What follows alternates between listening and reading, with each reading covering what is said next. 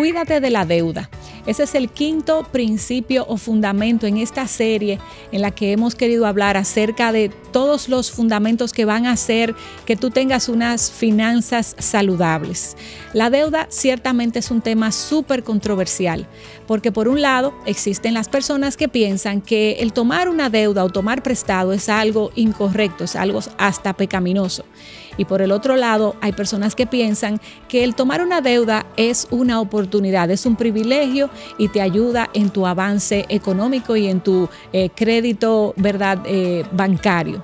Pero queremos saber qué dice la Biblia acerca de eso. Por eso, Chacho, quiero preguntarte a ti como pastor y como economista, ¿cómo la Biblia ve la deuda? Ciertamente, tal y como dices, la deuda es un tema controversial y cuando uno eh, ve estas opiniones encontradas, gente que en toda circunstancia la deuda es mala y gente que casi en toda circunstancia la deuda es buena, eh, pues uno, uno se pregunta, bueno, ¿dónde estará la palabra? ¿Dónde estará la opinión de Dios, la opinión bíblica en este sentido? Y en mi estudio personal del tema de finanzas y de la deuda en particular, en la Biblia yo no he encontrado un pasaje que tenga una prohibición absoluta, eh, explícita acerca de la, de la deuda. Bueno, pero déjame interrumpirte ahí porque si leemos algunos pasajes que tengo anotado aquí, tú dices que, no, no, hay una prohibición, pero cuando leo, por ejemplo, Deuteronomio 28, 2, que dice eh, el Señor, le dice al pueblo de Israel, tú prestarás a otras naciones y no tomarás prestado. Y luego vemos en Proverbios 22, 7, que dice, el deudor es esclavo del acreedor. Es como me da la sensación de que Dios está diciendo esto no es algo bueno. Sí, ciertamente, como decía, hay algunos pasajes que hablan de esto.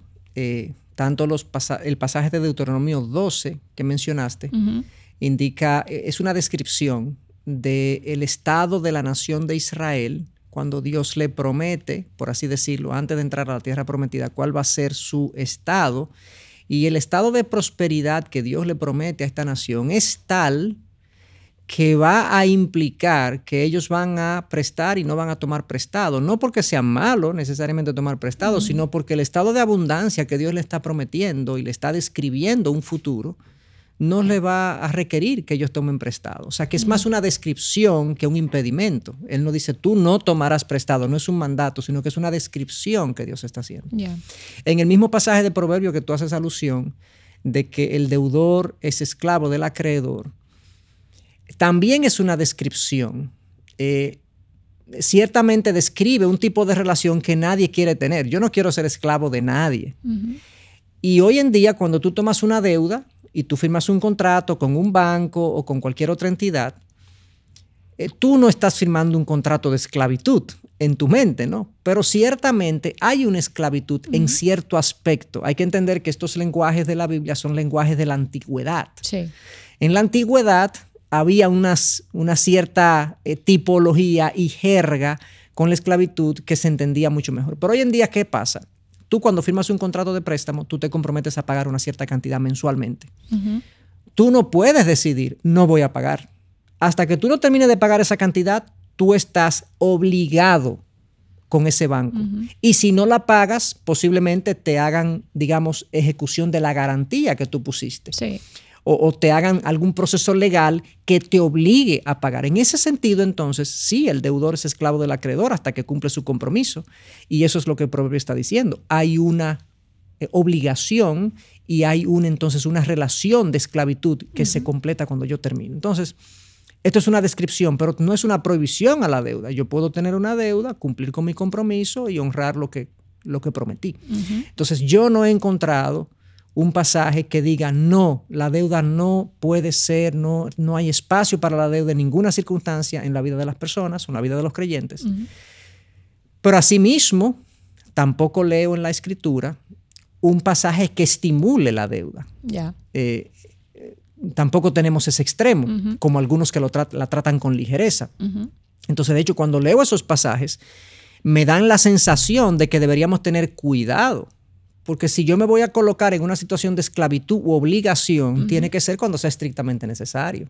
No lo voy a hacer con ligereza, con, con prontitud. No, no, no, no. Yo quiero evitar eso en la medida de, las, de lo posible y lo hago cuando sea, vuelvo y digo, estrictamente necesario. Entonces, mi, entendimiento de lo que la Biblia dice acerca de la deuda es que se permite, pero tengo que manejarla con cuidado, con sabiduría y reservarla para ciertas situaciones. Esa es la postura bíblica, entiendo, de la deuda. Y cuando la asumo, debo ser absolutamente estricto y disciplinado en su cumplimiento, porque como dice la misma palabra, el justo pide prestado y paga. Exacto, hay un versículo que apoya exactamente, Ese, principio. Y tú sabes, Chacho, que comenzamos diciendo, cuídate de la deuda. Y cuando decimos eso, eh, estamos hablando de que hay, algo peligroso en tomar una, algo prestado. Entonces, si tú pudieras decirnos cuáles son los peligros de endeudarnos, ¿qué pudieras decir? Tú que has visto tantos casos en consejería. Claro, hay, hay, peligros, hay peligros financieros y hay peligros eh, eh, espirituales, digámoslo así. Comencemos por los peligros espirituales que, que la deuda pudiera traer sobre nosotros. En primer lugar, la deuda, al permitirme consumir hoy lo que yo quiero, pudiera sencillamente ser una luz verde para financiar impulsos que no son necesarios. O sea, es una licencia a no trabajar el dominio propio. Mm. Eh, y eso me afecta espiritualmente. ¿Por qué no esperar a ahorrar la cantidad para comprar ciertas cosas? ¿Y, por qué no hacerlo? Eh, porque queremos las cosas hoy, inmediatamente. A veces es un televisor, a veces es un viaje, a veces es un, cambio de, de nuestro ropero etcétera, etcétera. Y ahí no estoy juzgando si es necesario o no es necesario, estoy diciendo sencillamente que hay muchas cosas que vienen a, nuestras, a nuestra consideración que eh, sencillamente optamos por la deuda porque es lo más fácil y, financia entonces nuestras indisciplinas personales, nuestros, nuestros deseos también carnales. Número dos, la deuda también eh, me permite financiar mi autosuficiencia. Mm. Eh, la palabra dice que por nada yo debo estar afanoso, preocupado, ansioso, sino que acuda a Dios en los momentos de necesidad. Y de hecho Mateo 6 también dice que Dios está atento a mis necesidades. Él sabe lo que yo necesito, que no me preocupe eh, por lo que yo voy a comer o voy a vestir. Dios viste la, hierba, Dios alimenta las aves y yo debo tener una actitud de descanso en Dios. Diligencia en lo que me corresponde, pero descanso en Dios. Ahora, ¿qué pasa? Cuando yo sencillamente tengo una necesidad, y inmediatamente, necesidad entre comillas, a veces, a veces son necesidades que no son necesidades nada. Y yo acudo a la deuda, es muy fácil no acudir a Dios porque la deuda está ahí y me resuelve el problema. En lugar de buscar sabiduría y provisión en Dios. Entonces el otro problema con la deuda, financia mis impulsos y mis indisciplinas, financia mi autosuficiencia, pero también coarta mi libertad. Como decíamos este pasaje de Proverbios, me ata a una obligación que yo, hasta que no termine esa obligación, yo no soy libre. Y Dios en general no me quiere esclavo a ese tipo de cosas. O sea, si lo, si lo voy a hacer, eh, esclavizarme a un préstamo, obligarme a un préstamo, tiene que ser bajo ciertas condiciones. Esos son los peligros espirituales, pero hay peligros financieros también. Cuando yo asumo una deuda, y esto como dije, hay peligros espirituales y peligros financieros. Cuando yo asumo una deuda, yo estoy asumiendo un compromiso de que yo voy a pagar cierta cantidad por cierta cantidad de tiempo. Normalmente las tasas de interés de los préstamos no son fijas. Mm son variables.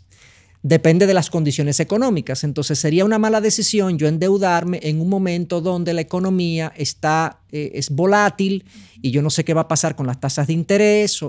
y entonces podría ser que yo me endeudo por cinco años, pero sucede que al segundo año o al primer año me suben la tasa de interés. O tomaste un mal préstamo y bajan las tasas. Exactamente. Entonces, eso es un riesgo financiero. El otro riesgo financiero es que sencillamente yo estoy contando que mi empleo o el empleo mío y de mi esposa o de mi pareja se va a mantener por cierto tiempo, me endeudo, comprometiendo los dos ingresos, estamos contando con esos dos ingresos y uno de los dos queda desempleado.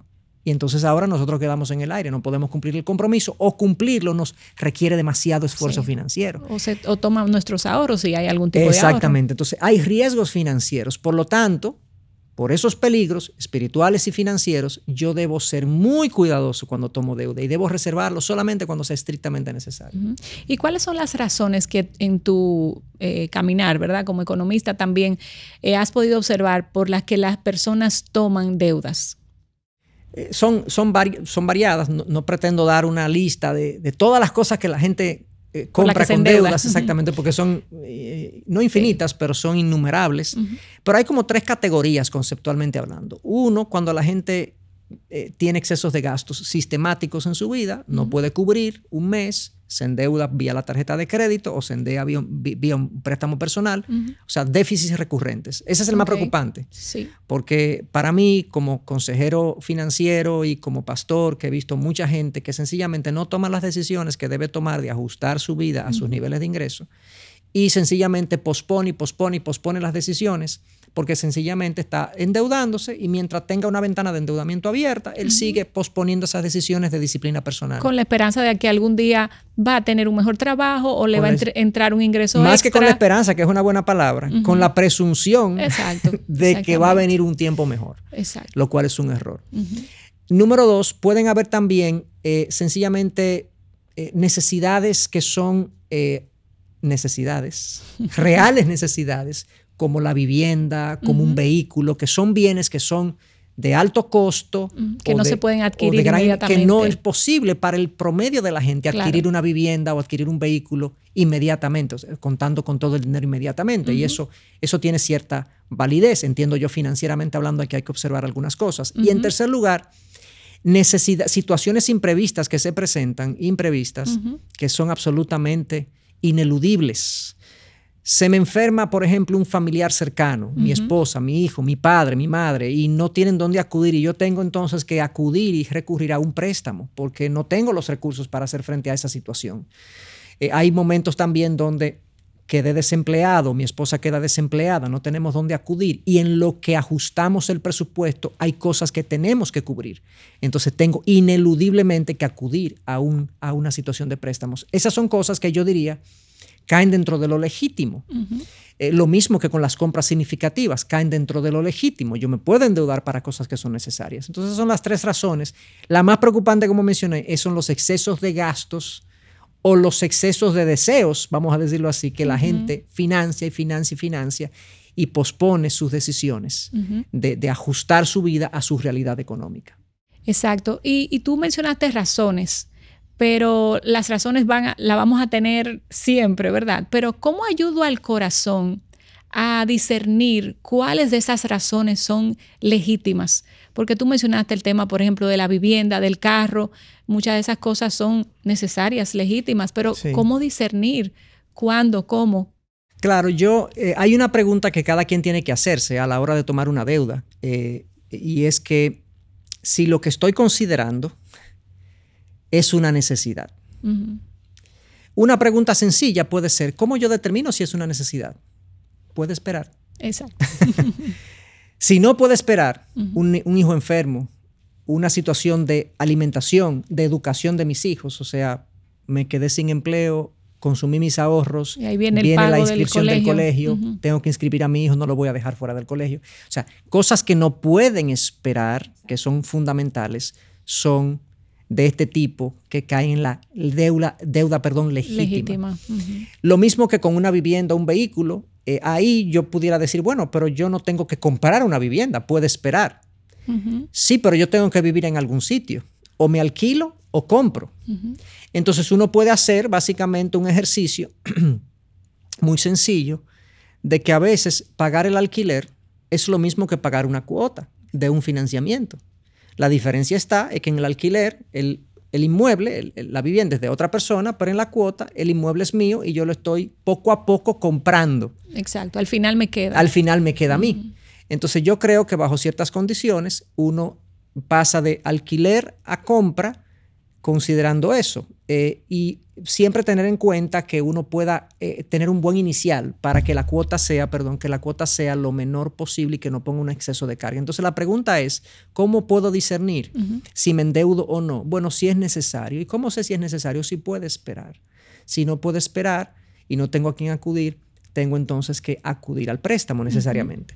Vuelvo y digo el, no tener a quién acudir porque muchas veces no queremos acudir por orgullo no queremos acudir a un familiar, a una persona que nos puede prestar los fondos sin intereses, sin costo, porque somos orgullosos y no queremos dar la impresión de que estamos mal. Eh, Pero esa sería la mejor forma de resolver quizás esa sería la mejor forma, exactamente, sería la mejor forma de resolver una emergencia. y que Dios trata con nuestro corazón a través de eso también, como tú decías, a veces no queremos arreglar cuentas pendientes con personas que, sabemos que no pueden ayudar y hay un sinnúmero de cosas. Exactamente. Entonces yo, eh, eh, como preguntabas, o sea, ¿cómo uno puede discernir si es una necesidad? Luego uno tiene, ya si uno identifica si yo entiendo que esta deuda para esta vivienda o este vehículo o alguna cosa necesaria es, eh, la tengo que tomar.